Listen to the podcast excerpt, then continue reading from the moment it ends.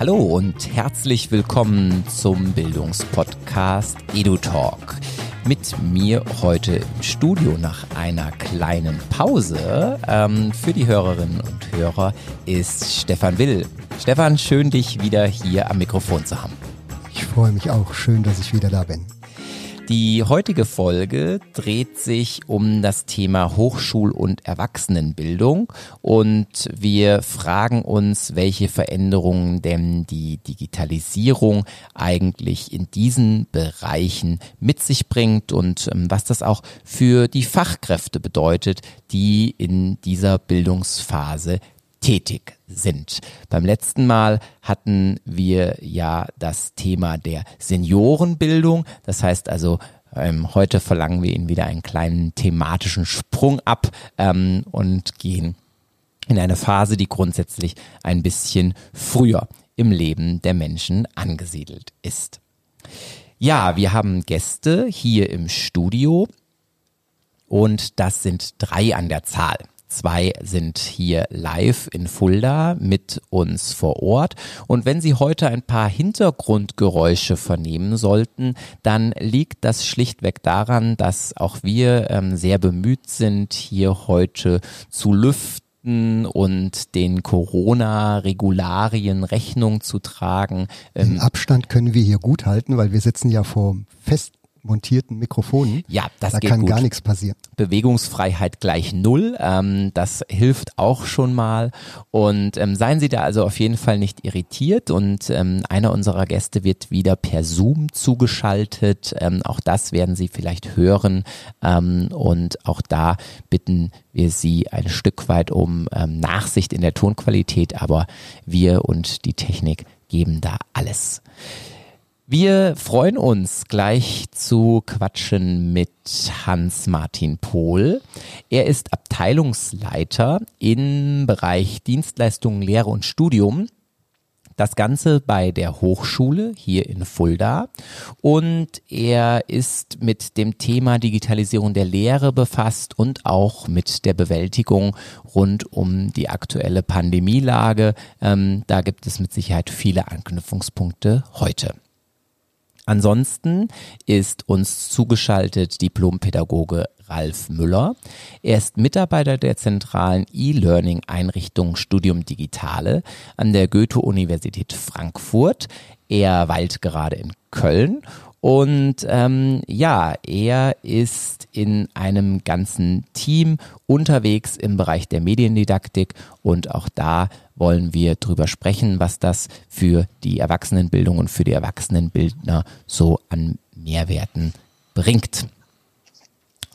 Als drittes mit von der Partie Viktoria Stubbe und sie ist erste Vorsitzende im AStA der Hochschule Fulda und ähm, mit ihr freue ich mich heute auf die Perspektive zu gucken, wie eigentlich die Studierenden dieses äh, veränderte Studieren, so möchte ich es mal nennen, ähm, in dieser ja Corona-Welt und damit auch digitalen Welt erleben. Ich freue mich, ähm, dass Sie alle hier sind und der Stefan kriegt den Ball. Ich freue mich, unsere Gäste nun kurz vorzustellen mit unseren bekannten Fragen.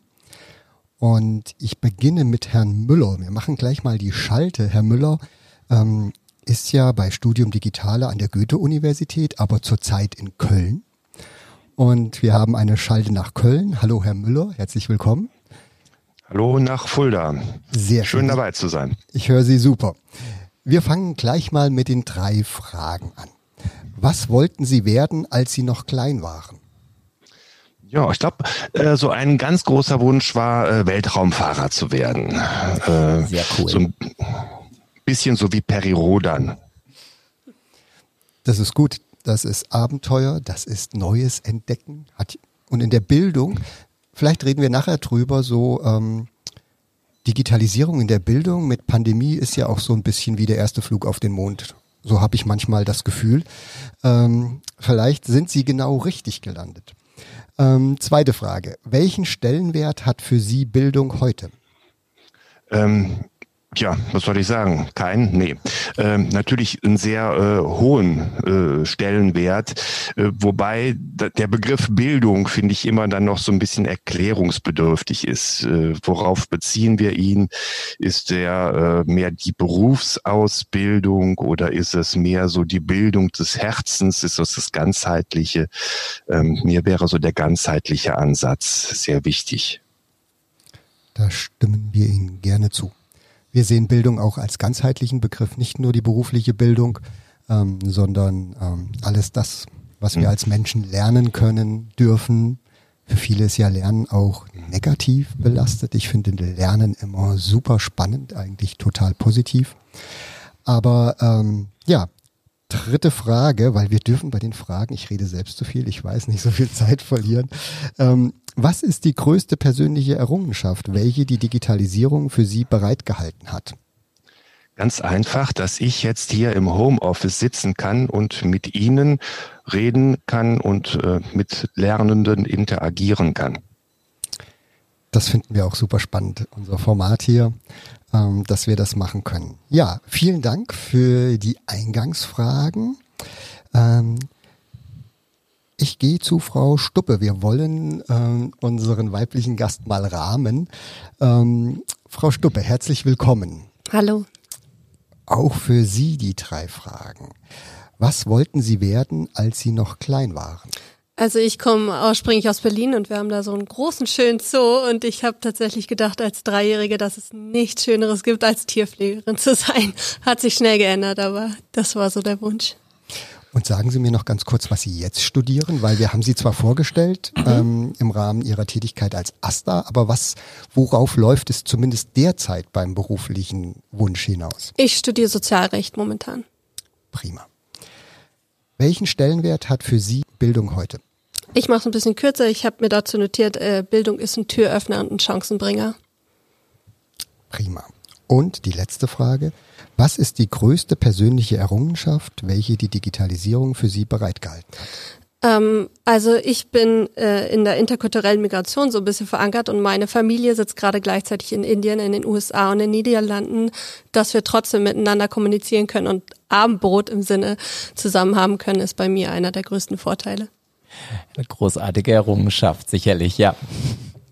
Ja, aber auch eine schöne Vorstellung. Ne? Abendbrot mit Videokonferenz, ähm, um Familie zusammenzuhalten. Ja, richtig. Sehr spannend. Und auch Feste oder unterschiedliche Kulturen einfach an einen Tisch zu bringen über Video. Matthias, das ist tatsächlich häufig gefallen schon, wenn ich so Revue passieren lasse, dass ähm, die Errungenschaft ganz viel mit Kommunikation zu tun hat. Absolut, ja. Äh, ja. Letztlich Beziehungsarbeit über Technik. Ähm, ja. Da ähm, sind die Sozialpädagogen in uns gefordert. Gut, kommen wir zu unserem dritten Gast, Herr Pohl. Herzlich willkommen. Hallo, auch von mir. Vielen Dank für die Einladung. Schön, dass Sie gekommen sind. Auch von Ihnen würde ich gerne wissen, was wollten Sie werden, als Sie noch klein waren?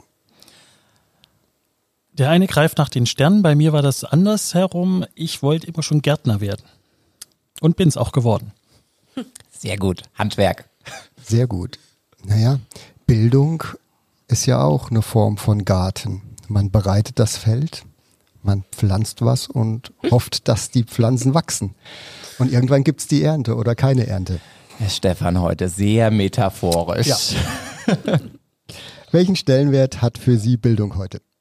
Ja, genau in dem Sinne auch, in dem ähm, das vergangene Kennenlernen, daraus Lehren ziehen und das heute ähm, aktiv die Zukunft mitzugestalten. Ich glaube, dafür ist Bildung notwendig, um diese Komplexität der Erde überhaupt zu begreifen.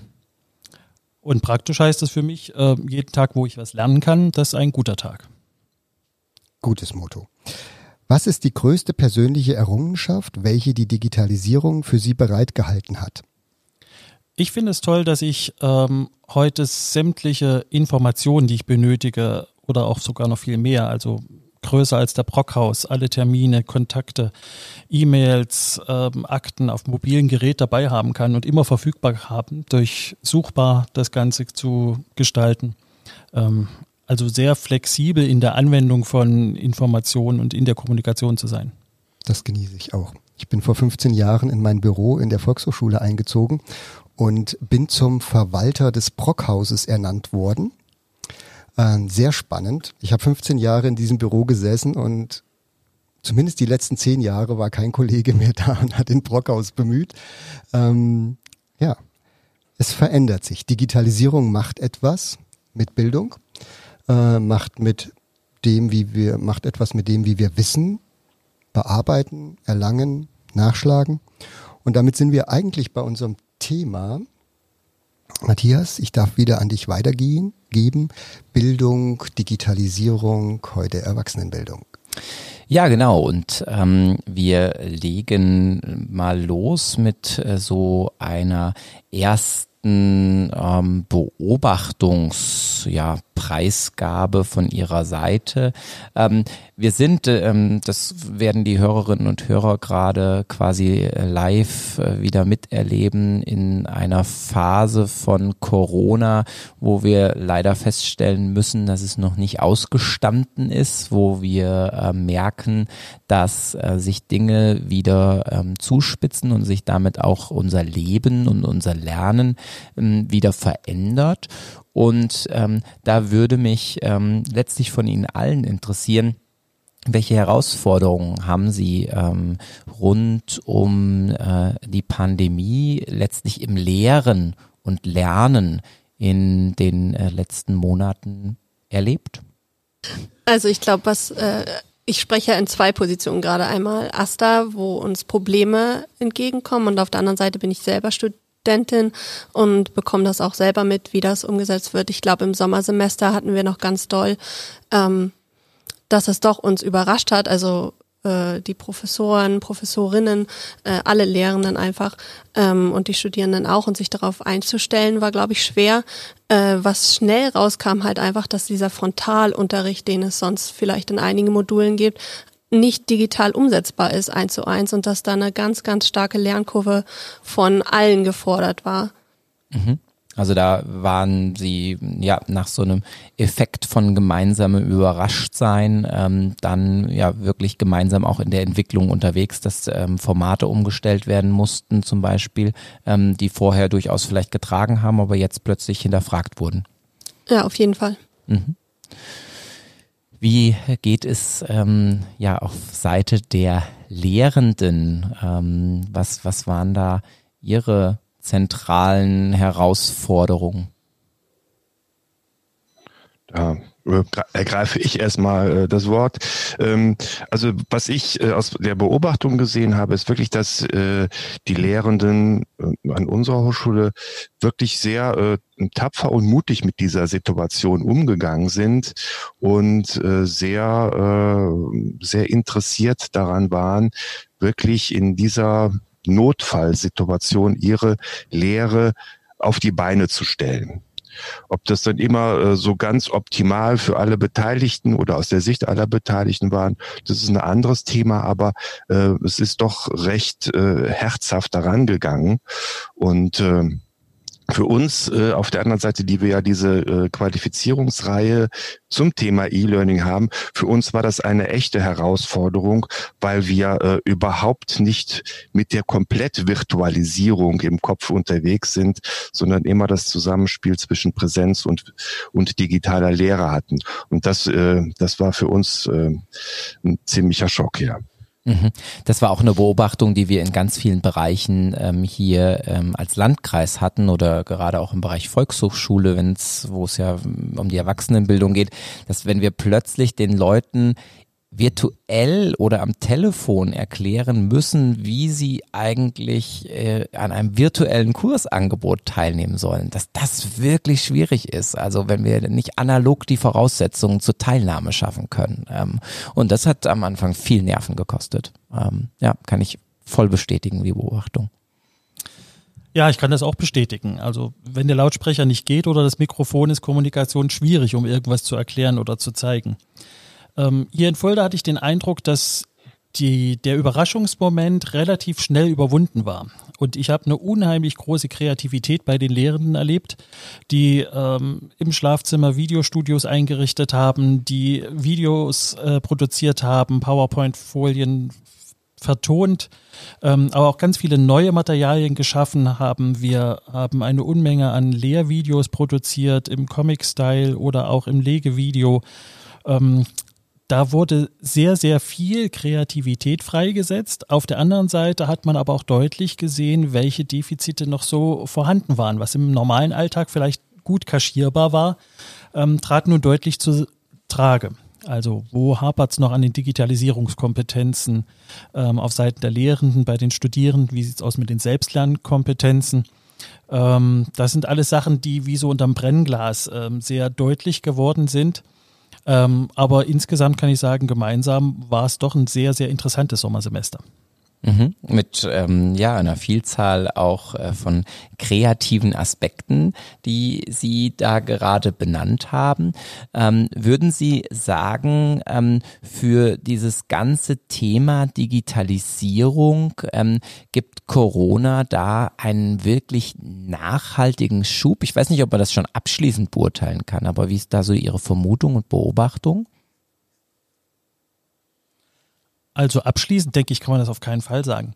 Äh, dazu stehen wir A, in der Pandemie, denke ich, noch ziemlich am Anfang. Und ähm, Digitalisierung ist ja auch nichts, was jetzt neu ist. Also ich mache das jetzt schon seit äh, über 20 Jahren und bin überrascht, dass wir eigentlich noch nicht weiter waren. Also auch unsere Vorbereitung, unser Wissensvorsprung in den E-Learning-Einrichtungen war doch nicht so immens, wie wir immer das Gefühl hatten. Also auf die Situation waren wir auch nicht so vorbereitet. Ähm, Nachhaltig wird es auf jeden Fall sein. Wir erleben sehr, sehr viele Vorteile durch die Digitalisierung, auch im Lehr-Lernprozess. Sachen, die ausgelagert werden können, die ähm, ähm, ja in die Eigenverantwortung der Studierenden gegeben werden können, die dadurch für Freiheiten sorgen im Lehralltag, wo viel mehr Möglichkeit für individuelles Feedback oder auch Kollaboration ist. Und ich denke, diese Aspekte werden auf jeden Fall äh, die Pandemie überdauern. Da hätte ich jetzt Zunächst die Frage an Herrn Müller oder Herrn Pohl. Ähm, können Sie schon Gelingensfaktoren benennen? Also wann gelingt aus Sicht der Lehrenden ähm, ein Online-Unterricht? Oder sind wir da noch zu früh äh, mit dieser Frage? Da ähm, würde ich äh, erstmal dran anschließen, was der äh, Hans-Martin Pohl gesagt hat. Also äh, diese Wahrnehmung, äh, die er da hat, äh, teile ich völlig.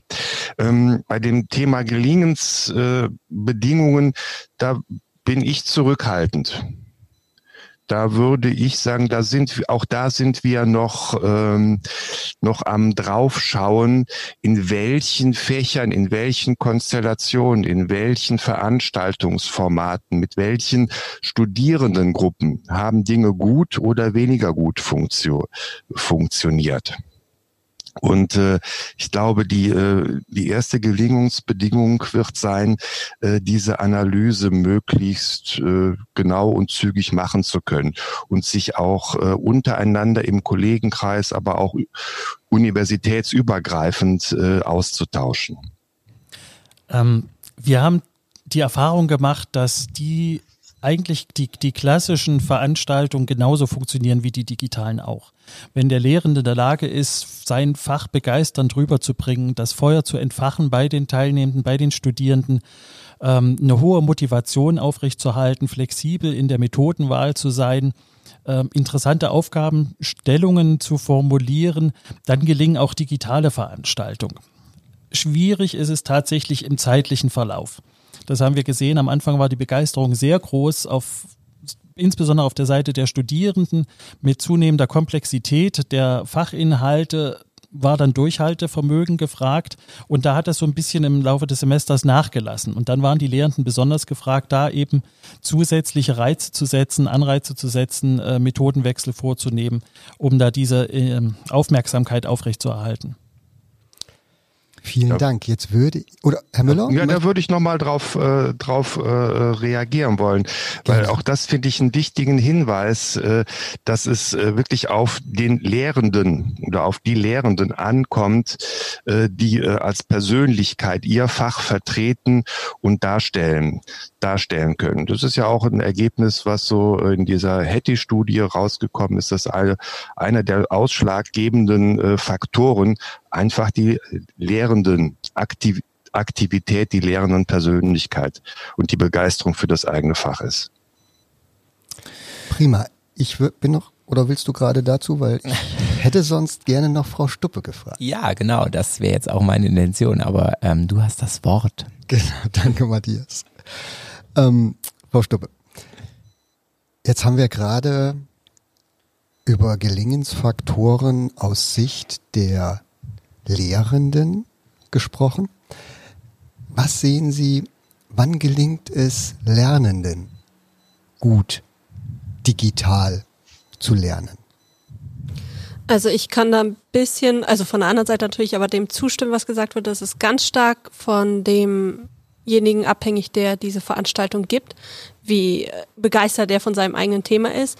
Und äh, ich kann da auch zustimmen. Also wir haben da auch richtig gute Beispiele, wo äh, die Dozenten, Dozentinnen das richtig gut umgesetzt haben und ähm, die digitalen Medien gewählt haben, so dass es ihrem Fach entsprechend äh, was hm. rüberbringen kann, was positiv ist.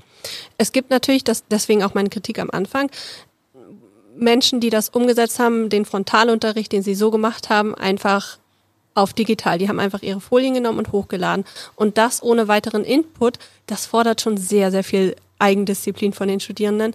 Die kann man nicht in dem Umfang, glaube ich, verlangen einfach. Das war ja auch eines der größten Kriterien, wenn ich sagen, wie gelingt äh, digitale Lehre, wenn die, das die Frage ist, äh, ist es halt zum einen selbst engagiert sein und sich die digitalen Medien auch zu eigen machen für sein eigenes Fach. Äh, auf der anderen Seite auch gibt es natürlich dann den Lernumfang nicht ver vergessen. Die ganz viele Studierenden, war, Studierendinnen waren einfach verzweifelt von der Masse, die dann da eingeflutet ist. Ist natürlich leichter, wenn man eine PowerPoint-Präsentation macht und da drin noch drei weitere Videos verlinkt, die man sich zu dem Thema angucken kann. Dabei vergisst man aber, dass man neben diesen einen Modul noch fünf weitere zum Beispiel hat. Ein ganz großer Punkt, der aus der Studierendenschaft kommt und das ist vielleicht kann man das mal als Aufruf hier nehmen auch, dass äh, viele für viele Dozenten und Dozentinnen ist es ziemlich schwer, ähm, wenn sie nicht dieses Face-to-Face -face haben. Also selbst wenn man in der Vorlesung um 8 Uhr morgens sitzt und nur ein bisschen übermüdet guckt und so weiter, haben die trotzdem noch eine direkte Reaktion von den Gegenübern. Das haben wir nicht, wenn wir alle die Kamera aus, ausmachen und einfach da sitzen. Und äh, das gehört sich dann auch das hat was mit Motivation zu tun, wenn wir dort als, äh, als Studierende sitzen und auch wenn es im Pyjama ist, quasi trotzdem die Kamera anmachen, hat das, glaube ich, äh, auch den Effekt bei auf der anderen Seite, dass die Motivation da bleibt. Ja, da ähm, würde ich gerne anschließen und ähm, so ein bisschen meine äh, Essenz aus der Online-Lehre und ähm, ich darf das auch immer mal ein bisschen äh, betreiben, ist, dass der Faktor Partizipation ein ganz, ganz wichtiger ist. Also ich habe erlebt, dass mir ähm, Teilnehmende und äh, Teilnehmende in Erwachsenenbildung oder auch Studentinnen und Studenten in der Hochschullehre dann quasi ein, ein, gutes Feedback zu meiner Veranstaltung geben, wenn ich es geschafft habe, sie im digitalen Raum zu partizipieren ähm, an dem, was ich da ähm, von mir gebe. Das heißt also ganz konkret, ähm, sie zur Meinungsabgabe auffordere, sie einbinde im Kleingruppenarbeiten, ähm, sie also wirklich aktiviere. Wie ist da so ähm, die Erfahrung und die Beobachtung? Oder an die Frau Stuppe. Haben Sie das erlebt in Ihren Vorlesungen? Gab es äh, interaktive Formate, digitale interaktive Formate, wo Sie direkt während der Vorlesung Rückmeldung, Aufgaben lösen mussten? Haben Sie das erlebt? Ähm, in einem Modul habe ich selber ja erlebt. Da gibt's halt sowas wie ein Gespräch, wie wir jetzt hier gerade auch haben. Und dann wurden immer mal Fragen gestellt, so kann jetzt jemand bitte ein Beispiel nennen oder sowas. Das hilft schon sehr weiter. Was auch geholfen hat, sind so die Formate zum Beispiel besprochene PowerPoint, wo man sich die angucken kann und dann gibt es ein WebEx-Seminar, wo man sich gegenseitig sieht und äh, dann tatsächlich äh, Fragen stellen kann zu dem, was man sich gerade selbst beigebracht hat durch diese PowerPoint-Präsentation zum Beispiel. Ähm, das war auf jeden Fall sehr hilfreich, hilfreicher als nur eine Datei zu haben. Mhm, also eine Rückkopplungsfunktion in irgendeiner Art und Weise da auch ähm, hineinzuschalten. Wie ist Ihre Beobachtung? Ja, das war sogar noch schwieriger, weil am Anfang ähm, die Hochschulleitung zu Recht gesagt hat, wir sollen zwar auf Distanz gehen, aber das Ganze auch noch asynchron. Also mit direkter Rückmeldung war da nichts, sondern wir haben versucht, Formate anzubieten für unsere Lehrende, die auch unsere technischen Ressourcen schonen. Wir hatten ähm, gleich Anfang März schon sehr viel investiert, um unsere Plattform entsprechend aufzustocken. Aber ob das dann funktioniert, wenn auf einmal 4000 oder 6000, das war die Spitze, die wir hatten, Studierende Wahnsinn. gleichzeitig auf so einer Plattform dann tätig sind, das wussten wir nicht. Also äh, bestand die Schwierigkeit darin, nicht nur Distanz zu überbrücken, sondern auch diese zeitliche Abfolge. Also ja, Materialien bereitstellen zum Selbststudium, aber dann Aufgaben zu gestalten, die Studierenden dazu motivieren, mitzudiskutieren, Abgaben zu machen, Peer-Feedbacks zu gestalten. Das waren alles Methoden, die auch ähm, teilweise schon genutzt wurden, aber eben nicht so in der Breite, die jetzt sowohl vermittelt werden musste, als auch die technischen Ressourcen dafür entsprechend zur Verfügung gestellt wurden und eben die Studierenden nicht vergessen, denen das auch noch beizubringen war, zusätzlich zu den Fachinhalten. Mhm. Aber es ist gelungen, also ich bin begeistert.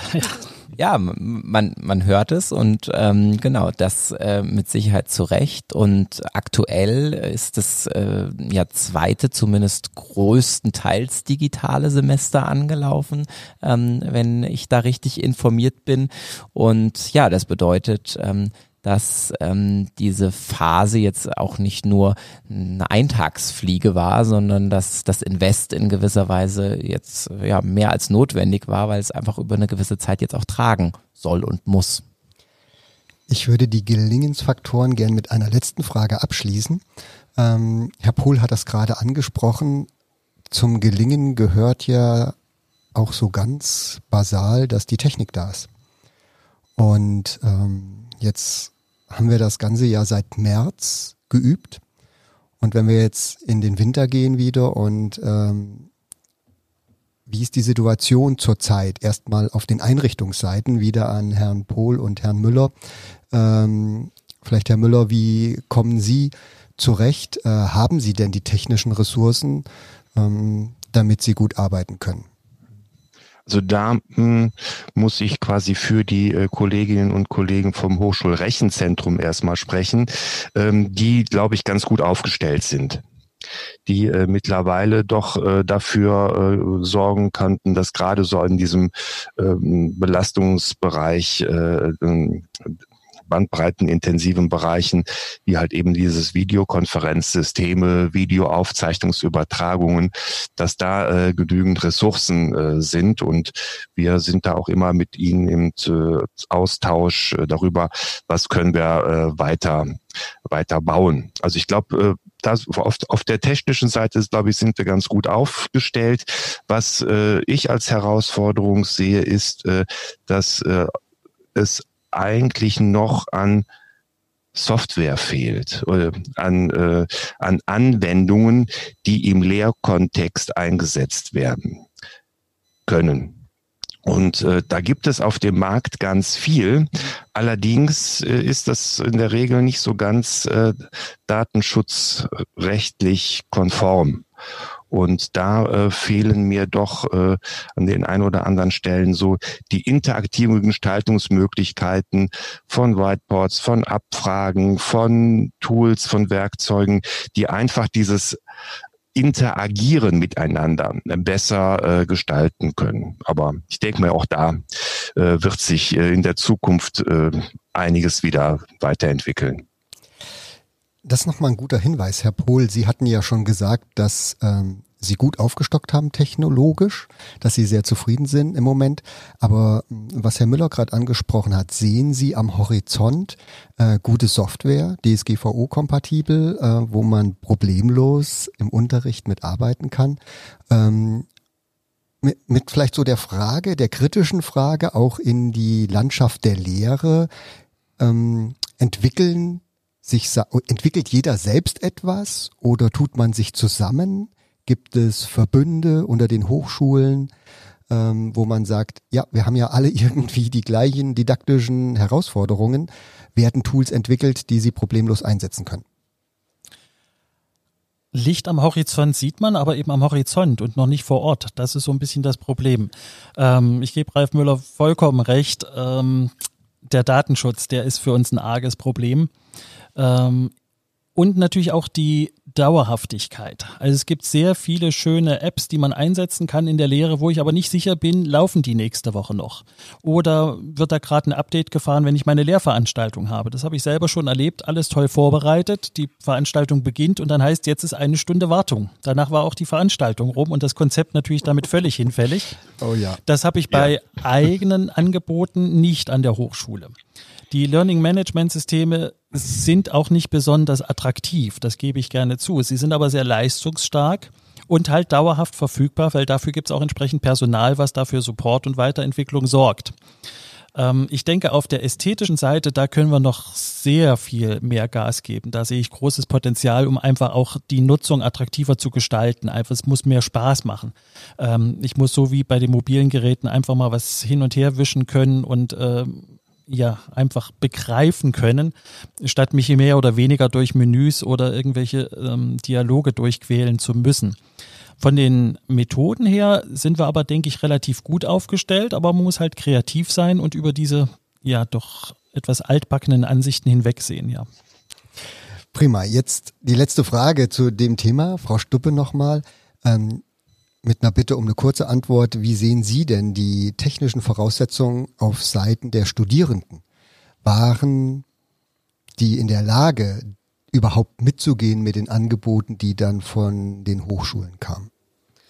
Ähm, ich glaube schon, weil ich glaube, jeder hat äh, mittlerweile einen Laptop mit einer Kamera und wenn nicht, nimmt er das Handy.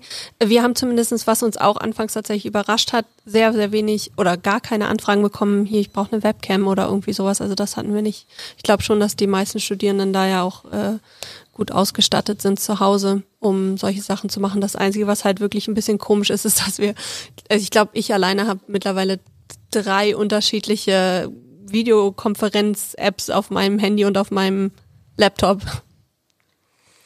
Okay, das ist auf jeden Fall, wenn deutlich besser bei den Studierenden als in Schule. Wir hatten ja schon das Thema Schule, da war technische Ausrüstung zu Hause ein großer Punkt. Ähm, aber das freut mich zu hören, dass das bei den Studierenden bei Ihnen besser funktioniert hat. Matthias, das waren jetzt viele Sachen zum Thema Gelingensfaktoren. Ähm, ich habe eigentlich noch eine Frage vorbereitet, ähm, weil du schon Luft geholt hast. Ich Aber vielleicht können wir die, einfach mal und lass dich gewähren. Genau, vielleicht können wir die zusammen machen. Wir haben jetzt ähm, kurz das Feld aufgerissen oder länger und haben ähm, sehr viel über Probleme gesprochen. Was sind denn die Chancen, die diese Digitalisierung in diesen letzten sechs Monaten ähm, oder dieser Druck zur Digitalisierung äh, geboten hat? Können wir was Positives daraus ziehen? Also als Student auf jeden Fall, Studentin auf jeden Fall. Ähm, wir haben einfach den Vorteil, dass es, also das ist ja auch äh, jeder, der sich mit Bildung und Lehre auskennt, weiß, dass das nicht jeder ist ein 8 Uhr morgens Lerner, andere sind äh, nachtaktiv. Und dadurch, dass einige Vorlesungen tatsächlich aufgezeichnet werden, kann man sich seinen Tagesablauf ganz anders strukturieren.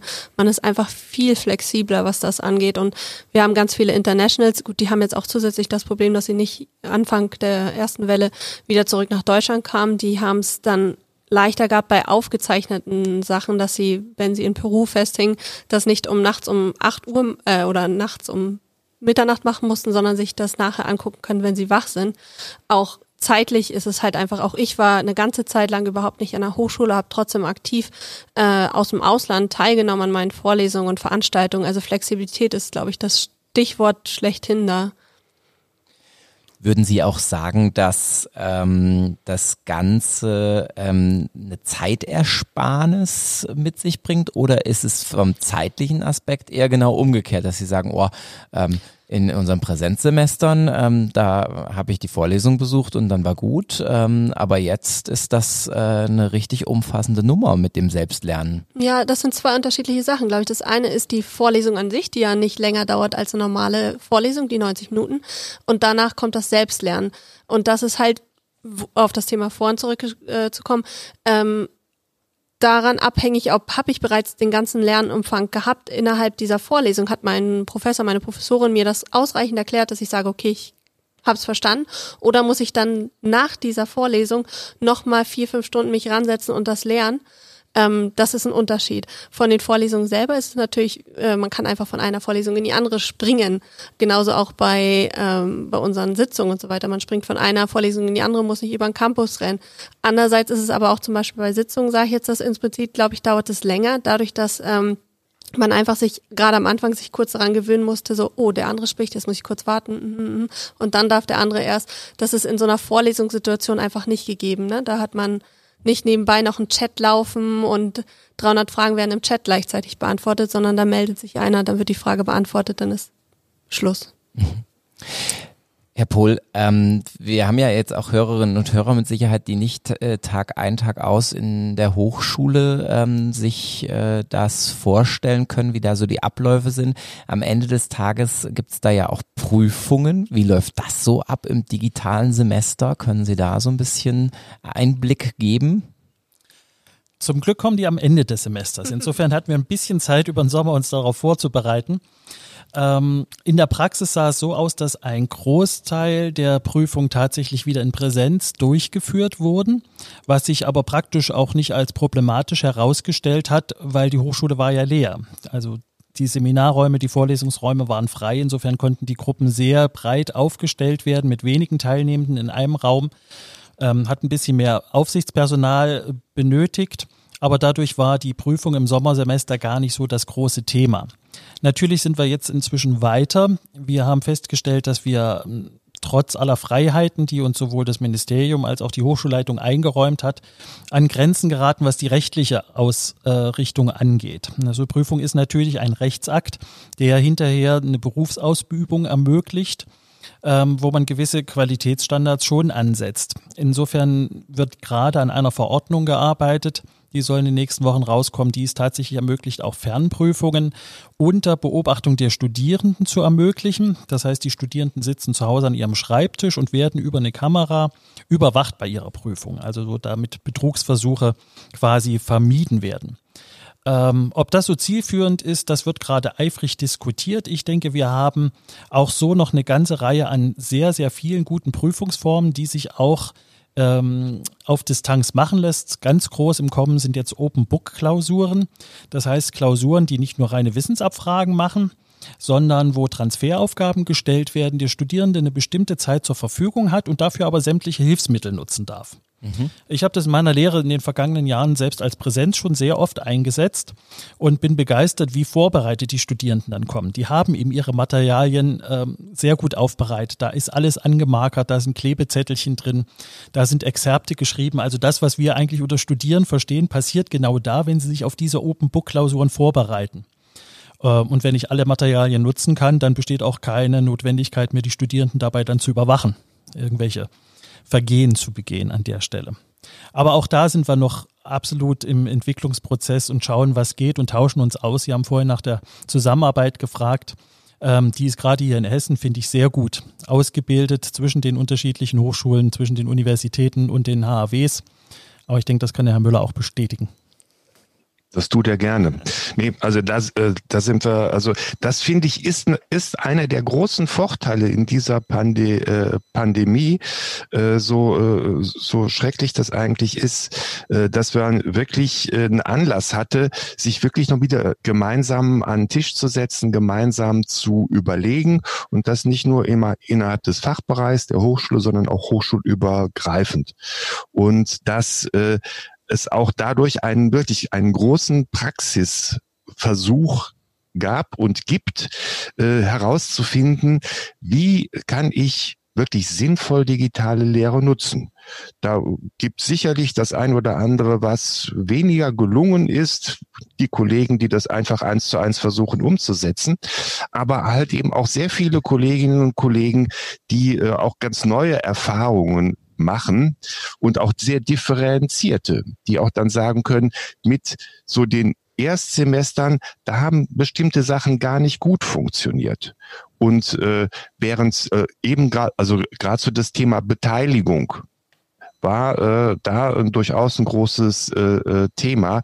Das Mitmachen können in so einer Veranstaltung war vielleicht für die Studierenden doch etwas ungewohnt. Während auf der anderen Seite äh, sie sagte, bei den äh, äh, Studierenden, die eine, in, in einem höheren Semester sind, da ist genau das Gegenteil äh, aufgetreten. Da hat sie eine wesentlich höhere Beteiligung und ein höheres Engagement feststellen können als äh, in der klassischen Präsenzsituation. Also von daher, glaube ich, gibt es da ganz viele Dinge, die wir mitnehmen können und auch, auch alle diese Materialien, die äh, von den Hochschullehrenden äh, erstellt worden sind und die mit Sicherheit äh, diese Pandemiezeit noch überleben werden. Das ist ein großer Fundus, der da jetzt entstanden ist. Das Spannende wird sein, wie wir auch diesen Fundus quasi gemeinsam nutzbar machen, machen können dass wir auch da, wenn sich wieder die Wogen geglättet haben, das mitnehmen, was wir im Moment in dieser Pandemiesituation machen, nämlich miteinander reden, stärker aufeinander gucken. Und das wäre so wirklich ein Wunsch, dass das so weiter überlebt und die Sachen nicht einfach dann wieder in Ruhe irgendwo verschwinden, wie das so manchmal passieren kann. Ja, Corona als Vernetzungsanlass äh, letztlich und, und Boost dann auch ähm, dafür. Ja, also ich habe mich, äh, ich ärgere mich über solche Begrifflichkeiten wie Disruption, solche Schlagworte eigentlich immer kolossal, weil sie immer etwas suggerieren, was total toll ist. Ähm, in der Tat finde ich, äh, ist aber Corona wirklich ein disruptives Ereignis, was äh, sehr viele positive Effekte auch auf ganz anderen Gebieten haben kann. Ja, Herr Müller, Sie und ähm, viele Ihrer Kolleginnen und Kollegen ähm, haben jetzt auch äh, im Prinzip beforscht und, und sind da auch dran. Also die Datenlage, das haben Sie ja schon dargestellt, die ist zwingend noch nicht äh, voll valide ähm, jetzt gerade. Ähm, aber wie äh, ist diese Lehre in Zeiten von Corona ähm, bisher gelaufen? Sie haben sich das, äh, glaube ich, an Schule angeguckt. Sie haben sich das ähm, aber auch für den den Bereich der Hochschule angeschaut. Können Sie uns da ein bisschen Einblick geben, was Sie da gemacht haben und was da letztlich auch ähm, bei rumgekommen ist? Ja, äh, es kommen dabei im Moment noch für uns, glaube ich, ziemlich diverse Ergebnisse raus. Ähm, das eine, was Sie angesprochen haben, ist äh, eine äh, Befragung von 68 Lehrerinnen und Lehrern aus Hessen, Bayern und Rheinland-Pfalz. Und die haben wir äh, gleich zu Beginn äh, befragt, äh, was sie denn jetzt äh, machen werden, wie sie ihr äh, Lehrhandeln einrichten werden. Und das Ergebnis ist äh, eher so, dass man versucht, die äh, doch eher traditionelleren Vermittlungsformen zu weiter aufrecht zu erhalten. Also sich weiterhin an den Schul- und Lehrplan zu halten, die Stoffreihenfolge einzu, einzuhalten, die Aufgabentypen beizube, beizubehalten. Also dass man in der Situation der Krise erstmal sehr stark quasi auf das Bewährte versucht zu setzen. Also Schafft ja auch Sicherheit und Orientierung. Ja, weil das ist Sicherheit. Das gibt, äh, das gibt, Orient, das gibt Orientierung. Das muss nicht unbedingt das Innovative sein. Das muss nicht unbedingt das Passende sein. Aber es funktioniert. Wir haben ähm, hier an der Goethe-Universität von der Abteilung Lehre und Qualitätssicherung ähm, am Ende des Sommersemesters im September eine Befragung äh, gestartet, an der äh, über äh, 3000 Studierende und knapp 400 Lehrende teilgenommen haben. Und äh, da sind so äh, Ergebnisse bei rausgekommen, die im Großen und Ganzen zunächst einmal sagen, dass sowohl Lehrende als Studierende zufrieden sind mit dem, was im äh, Sommersemester geleistet worden ist, wobei die Lehrenden, das erstaunt mich beinahe ein bisschen mehr, aber ähm, die Lehrenden sind da sogar äh, positiver gestimmt als die Studierenden, die da nur mit 67 Prozent sagen, ja, das habe ich alles gemeistert. Aber das mag eventuell auch an das, äh, an dem liegen, was Frau Stube eben gesagt hat, dass manche Lehrende einfach im Überschwang äh, der Möglichkeiten da auch vielleicht viel zu viel von den Studierenden äh, gefordert äh, haben, weil sie einfach alles rein und raushauen konnten über die Plattform, was man in einem Präsenzunterricht so gar nicht schafft. Ähm, Matthias. Ja, kleine Anekdote dazu, ja. genau. Ein Lehrender kam und sag, sagte, das ist ja wunderbar. Seitdem die Studierenden nicht mehr so dazwischen quatschen, schaffe ich 50 Prozent mehr Stoff in jeder Veranstaltung. Also sowas gibt's auch. Dann fragen wir doch nochmal die Betroffenen. Ähm, Frau Stuppe, wie als AStA-Vorsitzende, äh, ohne dass Sie eine repräsentative Umfrage gemacht hätten. Äh, wie sind die Studierenden jetzt an der Hochschule Fulda mit dieser Situation zurechtgekommen? Ähm, ich glaube, was man nicht vergessen darf, ist halt, ähm, dass das unter den Studierenden oder die Studierendenschaft jetzt vielleicht nicht so begeistert waren von dem digitalen Semester wie äh, die Lehrenden, lag vielleicht auch mit unter daran, dass neben dem Umfang und neben dem ja auch Learning by Doing für alle von uns, hatten ganz viele auch andere Probleme noch, finanzielle Sorgen einfach. Dann äh, sind welche neu gekommen und haben vielleicht Wohnungsprobleme gehabt. Das sind alles Sachen, die nebenbei noch passieren. Dann hatten wir welche, ganz viele international, äh, international Students, die, äh, wie gesagt, Visumprobleme jetzt ganz große haben. Da stellt man das Lernen einfach hinten an, wenn man denkt, oh Gott, kann ich das nächste Semester noch hier in Deutschland sein? Ähm, da stellt man das Lernen hinten an, wenn man sagt, wie mache ich das mit meinem BAföG? Ich kriege meine Regelstudienzeit nicht mehr hin. Ähm, das sind alles Sachen, die da mit reinspielen, weshalb ich glaube, dass die Umfrage, die da gestartet wurde, ähm, für die Studierendenschaft ein bisschen schlechter ausgefallen ist. Allgemein kann ich auch sagen, ich glaube, wir haben ganz großes Engagement von, äh, von Seiten der Hochschule gesehen, dass sie uns unterstützen wollten, äh, weil sie sind auf jede Frage, die wir, also die, wenn Probleme zu uns getragen wurden, sind sie immer wieder mit uns ins Gespräch gekommen und haben versucht, das irgendwie zu regeln oder zu sagen, oh ja, okay, da ist ein Modul, was vielleicht schief läuft oder was zu viel Arbeit macht oder manchmal sehen ja auch die einzelnen Lehrpersonen nicht, ähm, dass es genau das Modul ist, wo du denkst, oh, da habe ich ein bisschen übertrieben mit dem Inhalt einfach. Wenn man die darauf anspricht, war das eigentlich kein Problem, das zu klären. Aber das würde ich jetzt gerne nochmal gerade zusammenfassen, zurück an die Lehre. Mhm. Es ist tatsächlich auf der einen Seite die didaktische Frage, wie bereite ich Unterricht in einem neuen digitalen Raum, der auf einmal alleine dasteht, ohne Präsenz, auf. Aber es kommt ja tatsächlich hinzu, auch zu bedenken, dass die Studierenden viel höher belastet sind in ihrem Lebensumfeld, wie Frau Stuppes gerade beschrieben hat, äh, weil sie Existenznöte haben.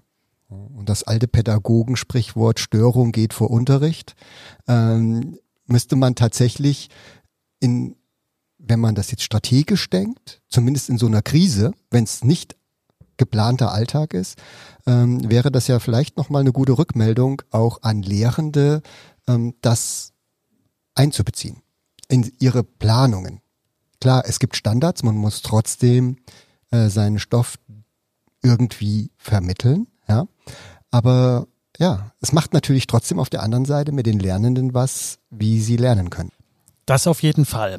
Vielleicht geht es gar nicht so sehr um den Stoff, sondern nochmal drüber nachzudenken, was diese Kompetenzorientierung, die auch in der Bologna-Reform so eine große Rolle spielte, für eine Bedeutung hat.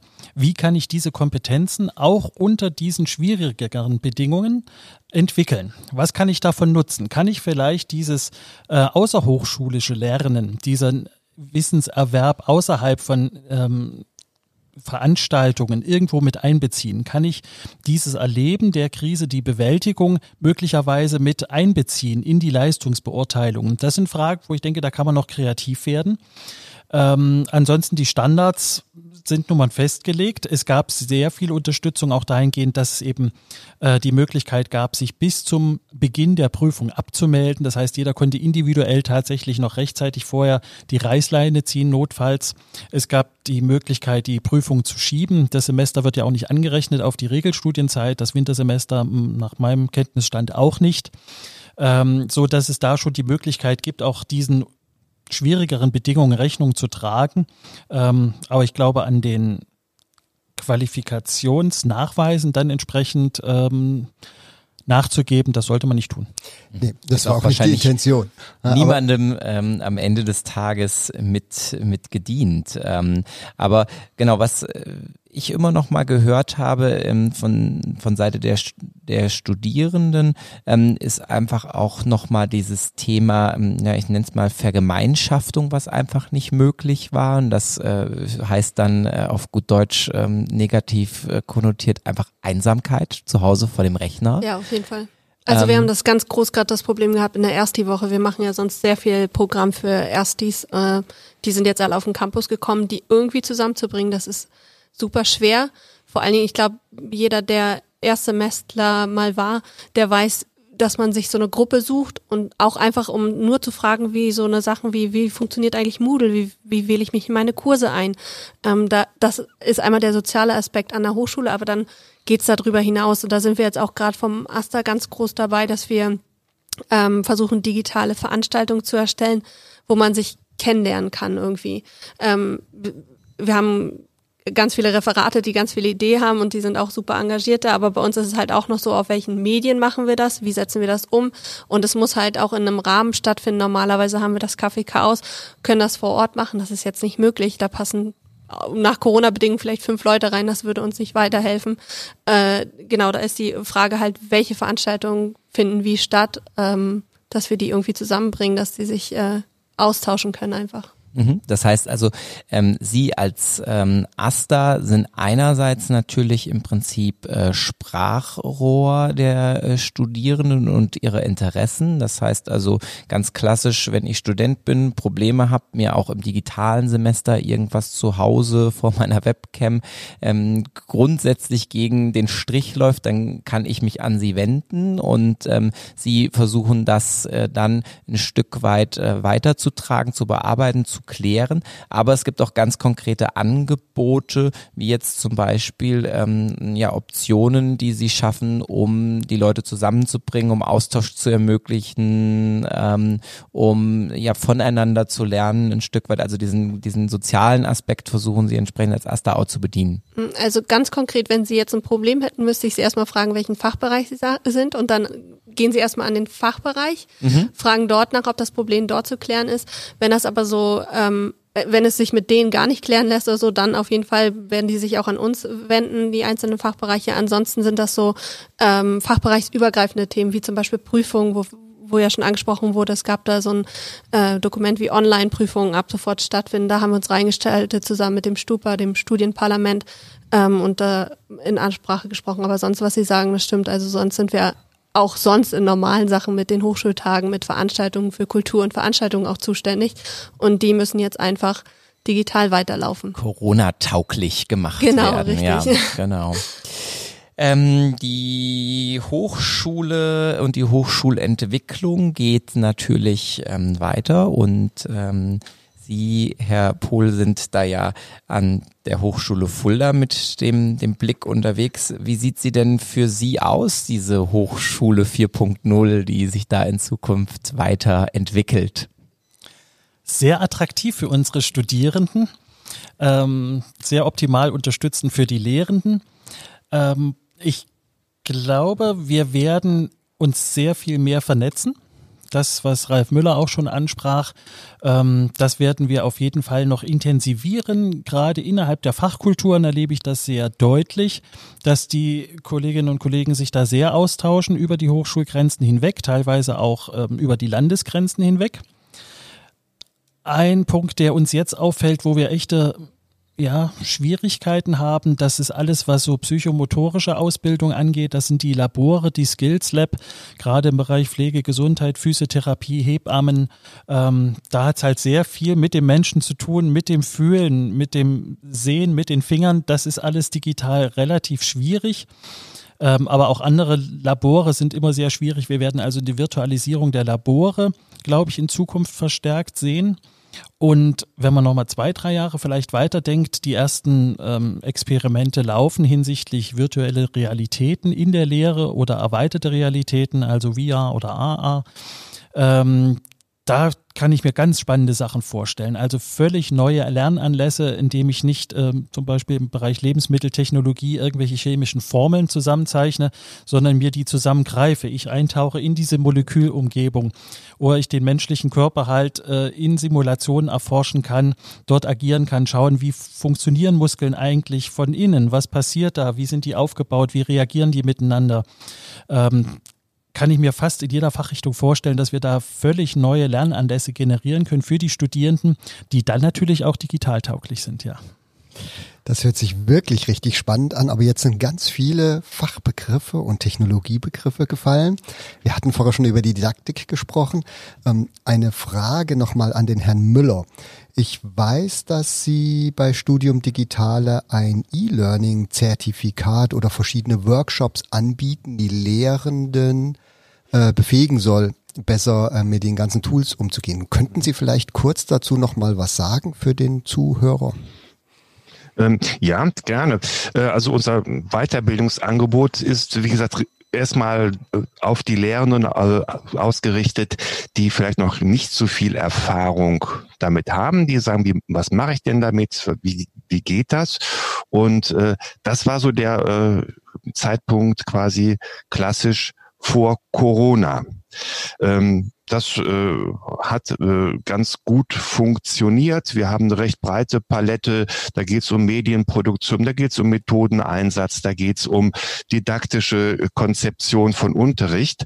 Das Spannende wird jetzt sein, dass wir quasi ganz neu anfangen können.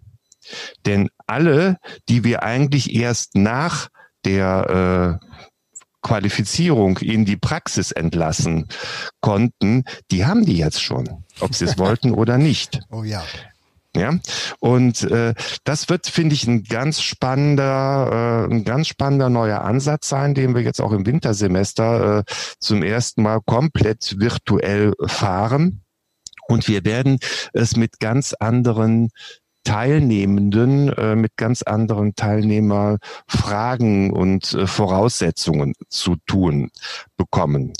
Und ich glaube, dass äh, auch das jenseits äh, von technologischen Ansätzen, weil das wäre so meine Vision von einer äh, Hochschule der Zukunft, äh, dass sich daraus auch ganz andere Konzepte von Präsenzlehre gemischt mit digitalen Lehrformaten entwickeln wird, so dass dieses Präsenzlernen auch nochmal eine ganz andere Wertigkeit bekommen wird. Sei es jetzt äh, im Labor, sei es aber auch wirklich in einer realen Diskussionsrunde oder in, auf einer äh, Exkursion. Mhm. Ich äh, könnte mir auch vorstellen, dass wir ähm, viel mehr danach schauen, ähm, was wir quasi wo äh, mit umsetzen und dass dieses äh, im Raum mit einem Dozenten, einer Dozentin sein nochmal eine ganz andere Wertigkeit bekommt, ähm, als ähm, das, was wir rein frontal eigentlich vermitteln können, wo ich mir faktisch einfach auch wirklich ein Buch angucken kann oder ein Lehrvideo ähm, und ich dieses Setting nicht zwingend bräuchte. Ähm, aber in dem Augenblick, wo es Rückkopplung gibt, Feedback, wo es Partizipation gibt, ähm, ja, da ist einfach äh, ist genial mit jemandem menschlich irgendwie vor Ort zu interagieren und damit verändert sich das Setting. Das finde ich erstmal ein, ein ganz spannender Gedanke so. Für mich ist das persönlich auch sehr spannend. Ähm, ich habe vor sieben Jahren mit fünf Kollegen für ähm, alle Volkshochschulen das Konzept erweiterte Lernwelten geschrieben. Und damals hat man uns sehr belächelt und diesen sperrigen Begriff, der musste unbedingt, also die Marketingleute haben was gesucht, wie man das anders nennen kann. Aber für mich sind das genau erweiterte Lernwelten und diese Krise zeigt uns das eben, weil unsere Idee war tatsächlich, dass man die Präsenz um digitale Werkzeuge erweitert, dann wenn es Sinn macht und dem Lernenden tatsächlich hilft. Nicht um des Hypes willen, weil vor sieben Jahren waren wir auch an der Stelle, du musst jetzt alles digital machen. Es gab so äh, Propheten, nur weil es schick war. Aber genau das zeigt eigentlich die Krise jetzt, dass diese Erweiterung der Präsenz das Ziel sein muss. Also wir wollen wieder in die Präsenz zurück ähm, weil sie dem Menschen beim Lernen tatsächlich ja doch äh, sehr viel Unterstützung bietet. Aber es gibt so tolle digitale Werkzeuge, die das die Lernwelt erweitern und damit insgesamt Lernen erfolgreicher machen. Ja, und es macht einfach äh, auch richtig Spaß, wenn man ähm, den, äh, ich, ich habe manchmal auch, auch Auszubildende äh, vor mir sitzen und die sind in so Schulkontexten gewohnt, dass die Handys böse sind und dass man die auf jeden Fall nicht auf dem Tisch haben darf.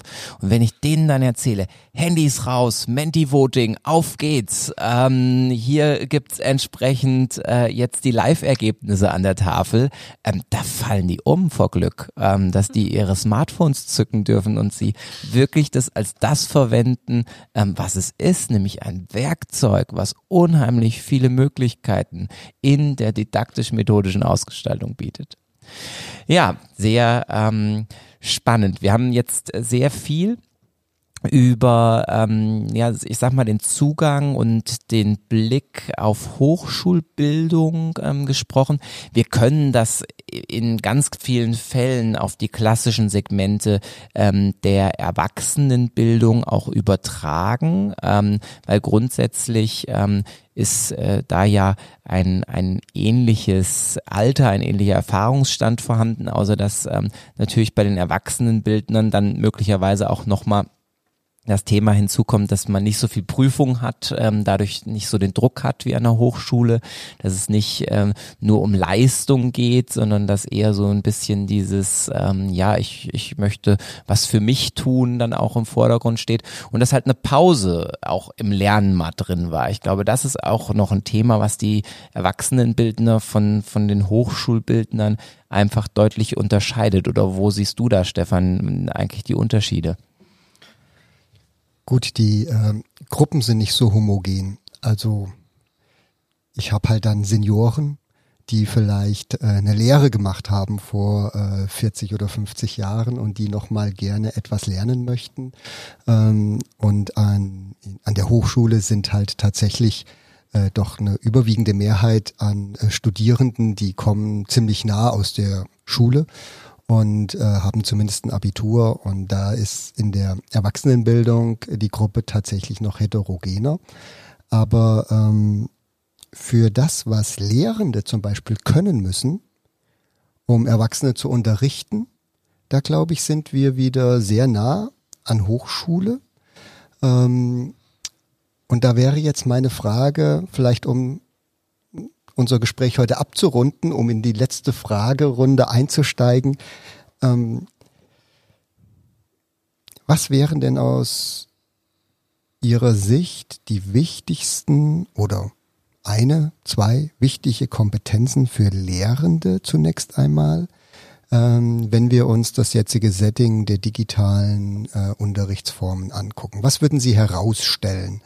Ähm, und was wären dann auch die Frage an Frau Stuppe, was wären denn die wichtigsten Kompetenzen der Lernenden, in, um in so einem Kontext, wie wir gerade arbeiten, erfolgreich zu lernen? Aber vielleicht erst die Frage an die Herren, ähm, wenn Sie, wenn Sie eine oder zwei sich raussuchen dürften, was wären die wichtigen Kompetenzen für Lehrenden?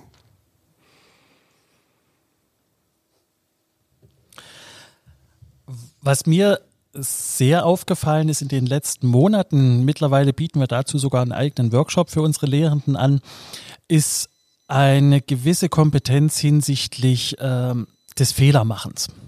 Also Fehler als Fehlerkultur kennenlernen ähm, akzeptieren, dass Fehler gemacht werden, Fehler als ähm, Lernanlässe zu nehmen und das den Studierenden zu vermitteln, dass Fehler eben nichts Schlimmes ist, was äh, negativ sanktioniert wird, so wie das vielfach ist, durch Punktabzug oder schlechte Noten oder eben keinen Schein. Ähm, sondern daraus zu stellen, es dürfen Fehler gemacht werden, wir machen Fehler, weil dadurch lernen wir. Das ist das, was uns schon von frühester Kindheit eigentlich ähm, in die Wiege gelegt ist, aus Fehlern zu lernen und sich gleichzeitig aber auch zugestehen, selber Fehler machen zu dürfen.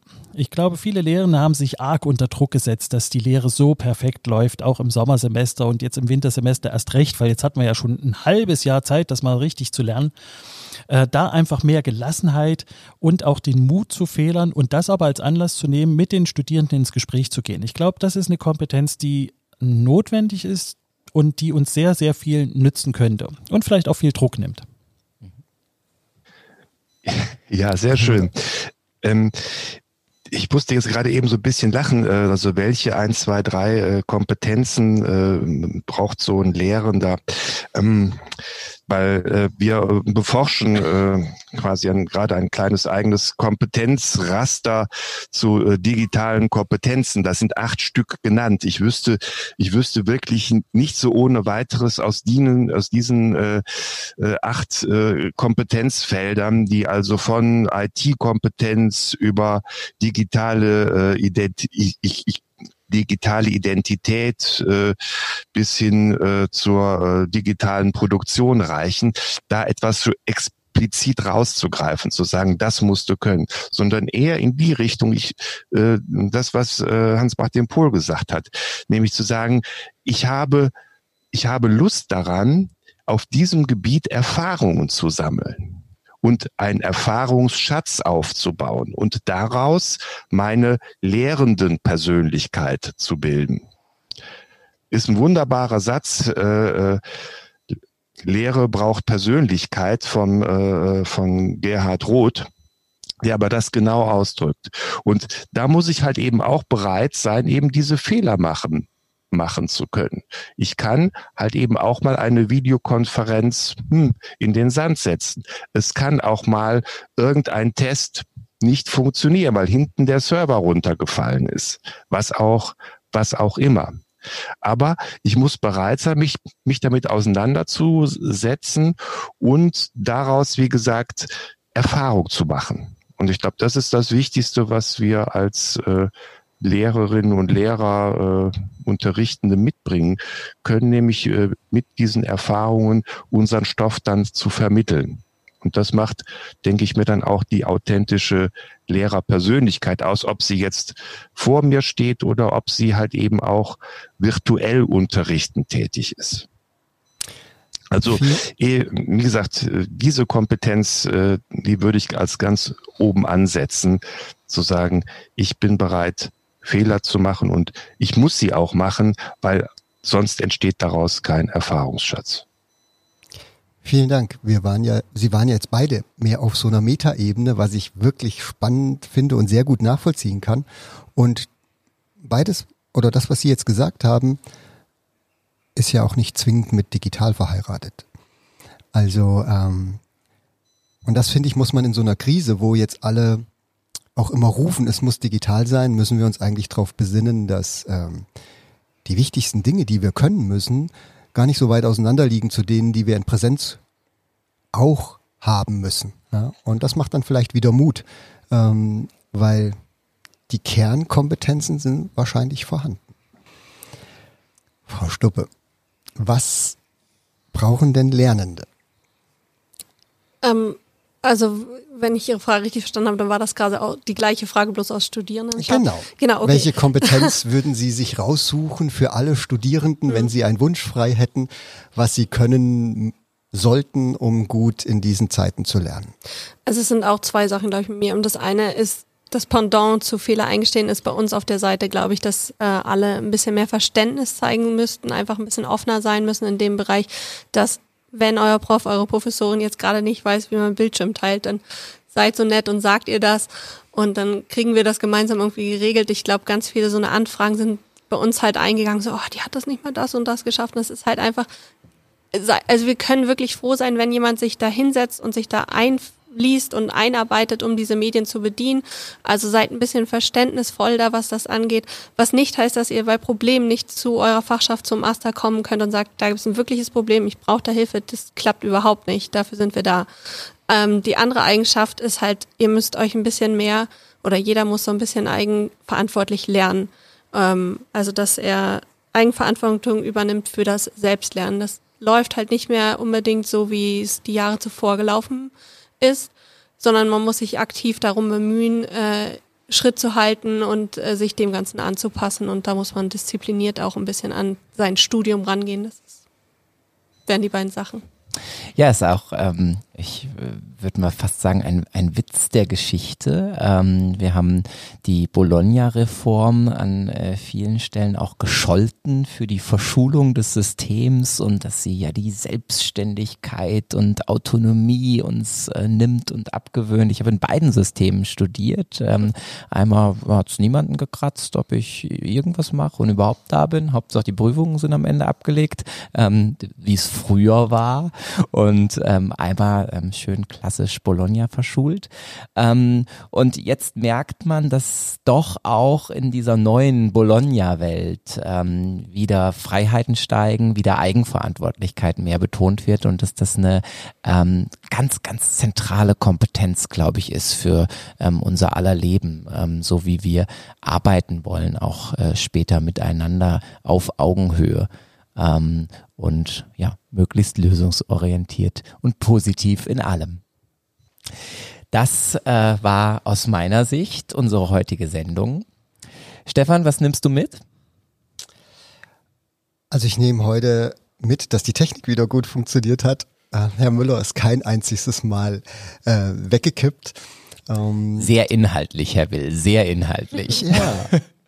ähm, nein, es waren ähm, eine sehr kompetente Runde. Ich fand, wir hatten ein ähm, gutes, reflektiertes Gespräch auf beiden Seiten, ähm, sowohl was Lehre als auch was äh, Lernende angeht. Und ähm, ja, das mit den Kompetenzen, die ich eigentlich brauche, um gut zu unterrichten, weil ich bin ja auch Pädagoge, dass die wichtigsten, die ich dafür brauche, gar nicht digital sind. Mhm. Das ähm, ist mir auch hängen geblieben. Ich hätte gedacht, wir listen da jetzt hier so ähm, sieben Sachen auf und dann arbeiten wir die ab und dann läuft die Nummer. Ähm, dass wir uns da auf so eine Metaebene begeben, ähm, ja, lässt mich in irgendeiner Weise auch wieder recht entspannt schlafen. Ja. Ja, und wir freuen uns, wenn Sie auch beim nächsten Mal wieder bei uns sind. Wir ähm, werden ein bisschen das Setting wechseln und uns mit Gründertum beschäftigen. Und ähm, Fulda ist ähm, jetzt nicht die Speerspitze ähm, des äh, Gründertums in der Republik, aber natürlich sind wir motiviert, ähm, daran etwas zu ändern. Und da wollen wir uns ähm, mit hoffentlich zwei ganz spannenden Gästen nächstes Mal drüber austauschen, ähm, was dieses Gründertum vielleicht für Kompetenzen benötigt und ähm, was das Ganze dann auch noch mit Digitalisierung zu tun hat. Da dürfen Sie gespannt sein. Ich möchte mich bei all unseren Gästen hier und ähm, auch in Köln zugeschaltet ähm, sehr, sehr herzlich bedanken für ähm, ja, das Dabeisein, für die Bereitschaft, ähm, hier uns Rede und Antwort zu stehen. Ähm, also wirklich ganz herzlich Dankeschön und auch ähm, beim Team. Ähm, denn nur Stefan und ich, sie hören uns hier immer munter quasseln, aber da stehen Leute dahinter, die das Ganze begleiten, die das redaktionell und organisatorisch vorbereiten. Caroline Freimann, Friederike Biens, Julian Heinz und in der Technik der Felix Rudolf von Niebelschütz. Ähm, da auch mal unseren ganz herzlichen Dank und wir hören uns. Bleiben Sie uns gewogen. Tschüss. Die Musik in dieser Podcast-Folge heißt Peanut, Butter and Jam und kommt von iLogical Bit. Sie wird bereitgestellt unter Creative Commons CC BY SE 3.0. Die Verlinkung finden Sie in den Show Notes.